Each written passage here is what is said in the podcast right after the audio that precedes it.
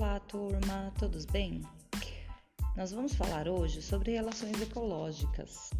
Você já pensou nos tipos de relações que existem e que acontecem o tempo todo na natureza? É, o tempo todo nós temos seres vivos interagindo, né?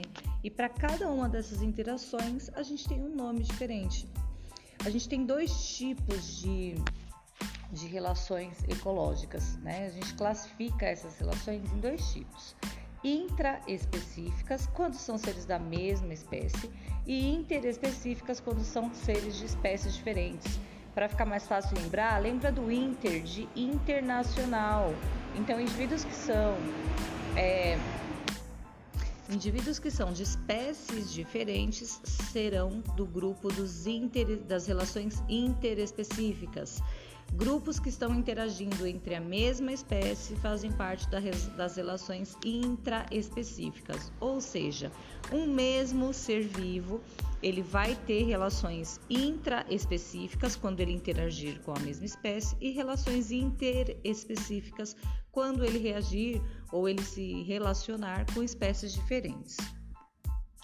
E dentro desse contexto, a gente tem então as relações harmônicas e desarmônicas. Harmônicas, como o próprio nome já diz, é quando há benefícios, existe harmonia, é uma relação positiva. Né? Os dois indivíduos envolvidos são beneficiados pela, pela, é, pelo, pelo convívio ali, pela relação que eles estão trocando. Então, um exemplo disso, vamos colocar as formigas trabalhando em conjunto. Isso é um tipo de relação intraespecífica e harmônica. As formigas são da mesma espécie e estão trabalhando ali em harmonia, uma auxiliando a outra. E tem também as relações desarmônicas. Então, quando o resultado dessa, dessa relação é negativo, né, ou tem prejuízo para uma ou para as duas partes, aí a gente chama essa relação de desarmônica. É, um exemplo de, de relação desarmônica seria o predatismo, onde o predador ele vai matar o outro indivíduo para poder se alimentar. Então a gente pode imaginar aí um tigre quando ele vai matar uma zebra para ele poder se alimentar. Isso é uma relação desarmônica, onde um está sendo prejudicado, no caso a zebra, e o outro está sendo beneficiado, no caso o tigre.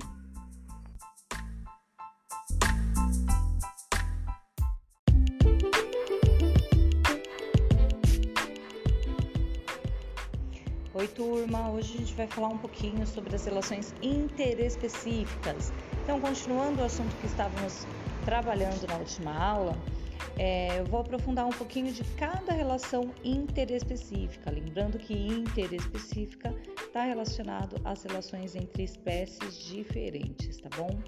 Então, a primeira que a gente vai falar é o mutualismo. O que, que é o mutualismo? Mutualismo é quando ambos se beneficiam então é algo mútuo, é uma troca que existe onde as duas relações, né, os dois envolvidos são beneficiados e é uma troca tão importante que um se torna essencial na vida do outro. Como exemplo do mutualismo, a gente pode usar a relação das abelhas com as plantas, né?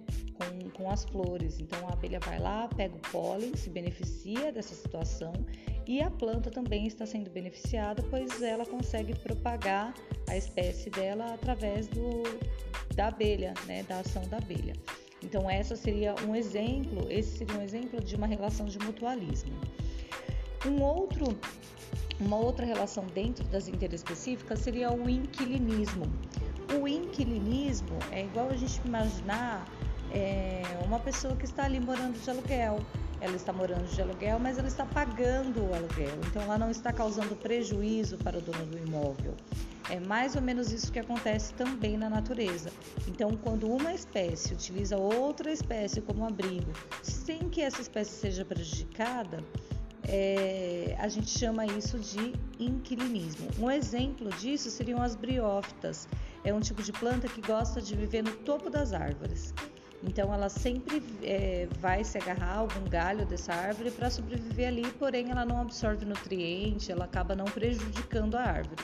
Ela só usa a árvore como um apoio, ela se torna uma inquilina ali sem, sem causar prejuízos, tá? Comensalismo. Comensalismo é quando uma espécie se beneficia dos restos alimentares de outra. Então, por exemplo, quando o, a gente tem um, um tipo de peixe chamado rêmora. As rêmoras elas adoram acompanhar os tubarões. Porque quando o tubarão vai se alimentar, aquilo que, que, fica de resíduo do tubarão que vai para os lados, a rêmora aproveita e se alimenta. Então essa é uma relação de comensalismo, né? ela se beneficia, só que ela não prejudica o outro, ela se beneficia dos restos alimentares do outro. É, existe também uma relação chamada protocooperação. Essa é muito confundida até com mutualismo, porque é, também existe benefício para as duas partes envolvidas.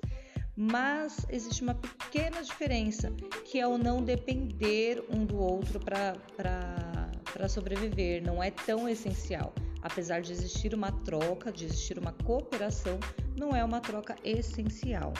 Um exemplo disso é um pássaro em cima de um cavalo e esse pássaro é, tirando ali um carrapato para poder se alimentar, pegando esse carrapato do cavalo para poder se alimentar. Nessa relação, o pássaro está sendo beneficiado por se alimentar e o cavalo está se livrando de um parasita, então ele também está sendo beneficiado.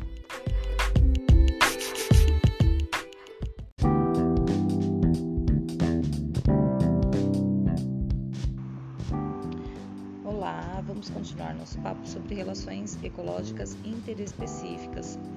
Hoje a gente vai falar sobre o amensalismo. O que é o amensalismo? Amensalismo é quando uma espécie evita o desenvolvimento de outra. Então, por exemplo, quando as raízes de uma planta elas começam a, a, a liberar substâncias para evitar o crescimento de outra planta naquela região.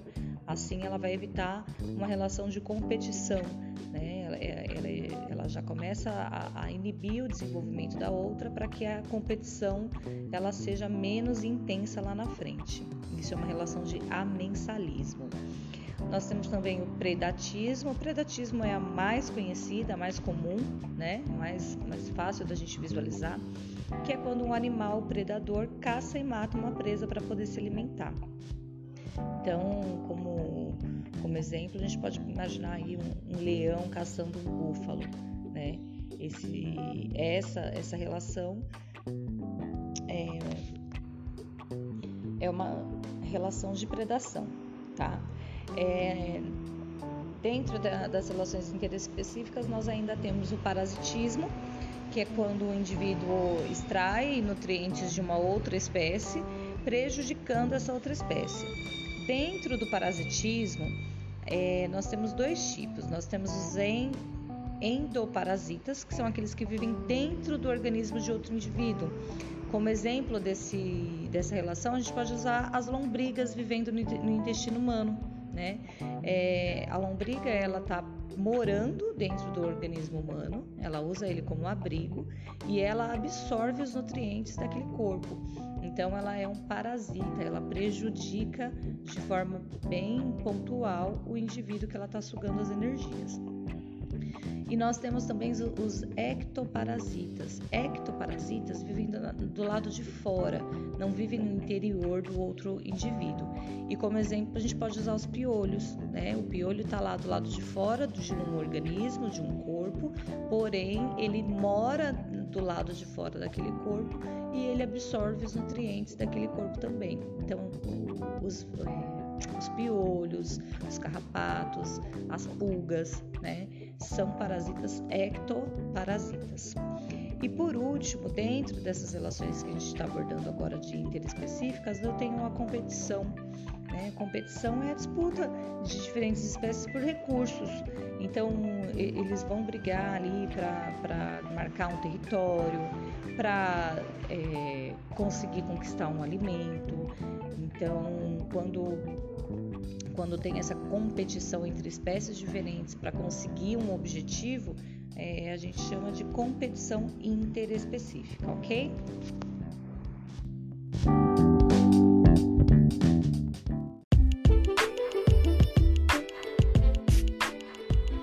Oi, turma! Continuando nosso papo sobre relações ecológicas, agora a gente vai abordar um pouquinho sobre as relações intraespecíficas intraespecíficas diferente do que nós trabalhamos anteriormente, está relacionado às relações entre uma mesma espécie. Então esse fica mais fácil até para gente, a gente conseguir associar, né? Porque dentro das relações intraespecíficas nós temos a sociedade, né? São indivíduos independentes, organizados, cooperando, né? E, e, cuidando ali da, pro, da prole. Então a gente pode imaginar um grupo de abelhas, um grupo de formigas, um grupo de seres humanos, né? Quando a gente tem mais de um indivíduos da mesma espécie interagindo, a gente tem uma sociedade. Nós temos também é, as colônias. Dentro das colônias, a gente pode pensar é, indivíduos que são parecidos, né? A estrutura corporal, a estrutura deles é parecida e eles dependem um dos outros e repartem as funções. Então, como exemplo disso, a gente pode imaginar os corais, né, que vivem lá nos recifes de corais. Esses corais eles dependem um do outro ali, né? eles vivem todos juntinhos, um auxiliando o outro para conseguir sobreviver. Dentro da intraespecífica também, a gente tem uma relação desarmônica, que seria o canibalismo, quando uma espécie é, se alimenta daquela mesma espécie, né? Então, quando esse tipo de situação acontece, a gente chama de canibalismo. Como exemplo disso, tem, temos um tipo de aranha, né? Onde a fêmea se alimenta do macho após a cópula. Então, aconteceu ali a cópula, após a cópula, a, a, a fêmea se alimenta é, é do macho. E isso é uma relação de canibalismo, porque é uma mesma espécie se alimentando daquela, da, da mesma espécie, né, dela. E por último, nós temos também a competição. Só que aqui a competição é intraespecífica, então essa, essa competição é entre a mesma espécie. Essa competição a gente pode imaginar o exemplo é, dos pássaros. Né? Os pássaros têm toda uma dança, eles têm todo um ritual que acontece para poder atrair o, o, parceiro. Então isso não deixa de ser uma competição. Essa competição ela pode acontecer para encontrar parceiros, para encontrar comida, né? Tem vários motivos aí para que essa para que essa competição aconteça. Um outro exemplo que, que é bem mais é, fácil da gente identificar também é o barulho dos sapos, né? O sapo, quando está fazendo aquele barulhão, ele está fazendo aquele barulho para atrair é, a fêmea, né? Para atrair e conseguir copular também. Bom, por hoje é isso. É, nós abordamos as questões das relações ecológicas, da natureza. Espero que vocês tenham entendido. Se tiverem dúvida, deixem lá a perguntinha de vocês. Deixei uma atividade lá no Google Class também.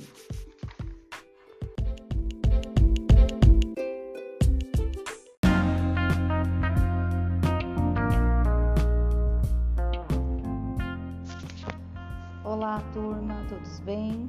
Eu espero que sim. Bom, hoje nós vamos falar sobre fotossíntese. Fotossíntese, o que, que será isso? É, fotossíntese é um assunto que você vai ver ao longo do, da sua trajetória escolar muitas vezes.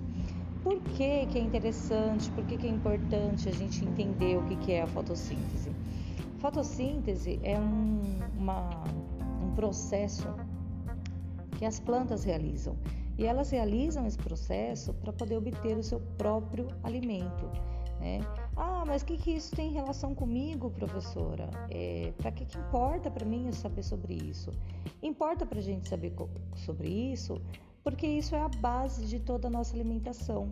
É através desse processo que a energia consegue passar para outros níveis até chegar na gente, como, como a nossa alimentação, por exemplo.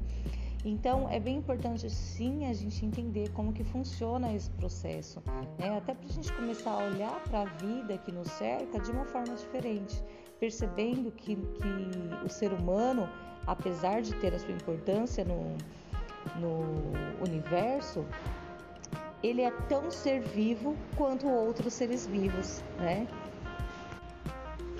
Então, para a gente entender, primeiro a gente vai ver quais são os elementos que a planta utiliza para realizar essa fotossíntese. O primeiro elemento que ela, vai absorver, que ela vai utilizar é a clorofila. A clorofila é um pigmento que faz parte da planta.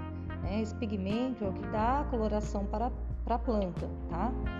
É, esse pigmento, a gente vai encontrar em todas as plantas e já vem, já tem ali na composição do seu organismo, ok? Além da clorofila, as plantas absorvem da terra a água. E essa água, ela geralmente já vem com nutrientes, que são os nutrientes que a água absorveu do solo. Então a água capta esses, esses nutrientes do solo, ela vai para a planta através da, da, daqueles risquinhos que a gente vê na planta, que na verdade é como se fossem as veias da planta, e a água absorve por ali então essa água com sais minerais, com todos os nutrientes que existiam ali na terra. Então a água absorve é, a, a água. Por conta da clorofila, ela consegue absorver a energia luminosa, que pode ser a luz do sol, que pode ser a luz de uma lâmpada, né? mas precisa ser a claridade. Ela tem que absorver a energia luminosa, a energia da luz. Ela consegue absorver por conta da clorofila. Além disso, ela também precisa de uma coisinha chamada CO2 ou dióxido de carbono. CO2 ela vai absorver e ela vai juntar, né? Então ela junta é, a energia luminosa, CO2, água e sais minerais e a clorofila. Quando ela tem a, junção desses quatro elementos, ela faz uma transformação química dentro dela. Essa transformação química faz com que ela gere um produto chamado glicose. E a glicose é o real alimento da planta. Então, o alimento da planta é a glicose, e quem produz a glicose é a própria planta através do processo de fotossíntese.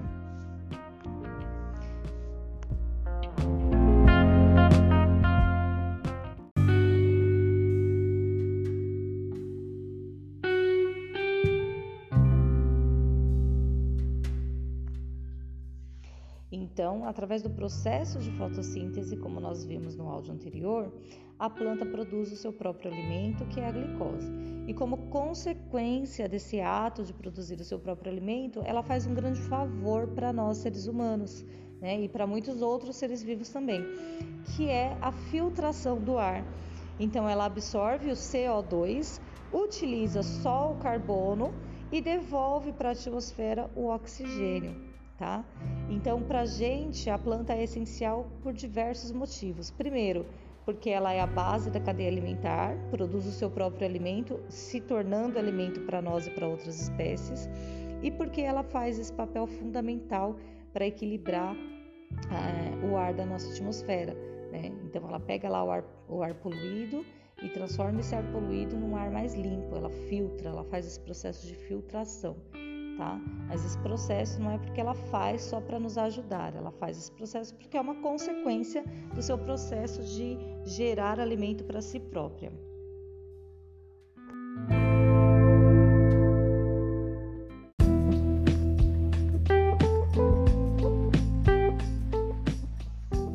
Oi, turma! Hoje nós vamos falar sobre cadeia alimentar. Você já parou para pensar por que esse nome? Por que será que a gente chama de cadeia? O que, que cadeia traz à nossa mente?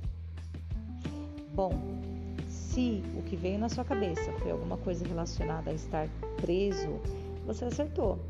Porque a cadeia alimentar é exatamente isso. Ela mostra que, o quanto nós, seres vivos, estamos presos uns aos outros. Né? Nós dependemos, nós temos diversas relações que nos prendem onde um se torna alimento para o outro e um se torna essencial para que o outro continue sobrevivendo. Então, como nós vimos lá na fotossíntese, as plantas são os únicos seres vivos que conseguem é, viver de forma independente, porque ela não depende de outro ser vivo, né? Ela produz o seu alimento, então ela é uma produtora.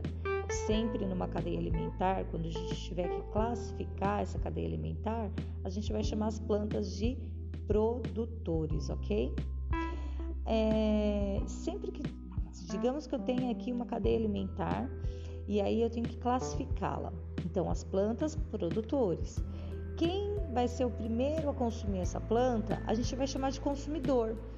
Consumidor primário, porque vai ser o primeiro a consumir a energia dessa planta. Então, vamos imaginar que a gente tem um gafanhoto se alimentando da planta. Eu tenho um produtor e um consumidor primário, ok? Digamos que um sapo venha e se alimente desse gafanhoto. O que, que nós teremos? Teremos um consumidor secundário, porque ele está sendo segundo a absorver a energia lá do produtor, que é a planta e que foi consumida pelo gafanhoto. Se nessa mesma cadeia alimentar eu tenho uma serpente que vem e se alimenta desse sapo, o que, que eu tenho? Eu tenho um consumidor terciário. E aí a gente vai seguindo, conforme for aparecendo mais consumidores, a gente vai classificando conforme a ordem que ele apareceu, né? E consumiu a energia que veio, na verdade, lá do produtor. É, além do, dos produtores e dos consumidores, nós teremos também os decompositores. Ele é um tipo especial de consumidor, né? Ele se alimenta da matéria orgânica, ele consegue degradar, decompor a sua a, a matéria. E esse papel é realizado principalmente pelas bactérias e pelos fungos. Né? A gente pode colocar até o, o, urubu também como, como um indivíduo decompositor. Por quê? Porque o decompositor ele não vai, ele não precisa matar outro indivíduo para ele sobreviver. Ele decompõe aquela matéria que já, que já não tem vida mais. Então é isso, por exemplo, que o urubu faz. O urubu ele não vai lá e mata um bicho. Ele vai lá e se alimenta dos resíduos, daquilo que sobrou, daquilo que está entrando em decomposição, né? Que as bactérias já estão decompondo ali. Os fungos, a mesma coisa, né? Se você deixar um pão em cima da mesa e esquecer por duas semanas o pão, o pão vai ficar todo embolorado. Os fungos vão começar a decompor aquela matéria. Tá? Então, os decompositores têm um papel muito importante no planeta. Né? Eles ajudam aí nessa, nessa decomposição e essa decomposição ajuda que nosso planeta consiga é, ter, ter, mais espaço. Imagino que seria de nós se todo o lixo, se, todo, se tudo aquilo que a gente produz é, de lixo que pode ser decomposto é, ficasse, né, não, não fosse decomposto, se não tivesse os decompositores. A gente não teria espaço para andar na rua mais de tanto lixo que a gente teria. Então, os decompositores têm um papel muito essencial na nossa vida.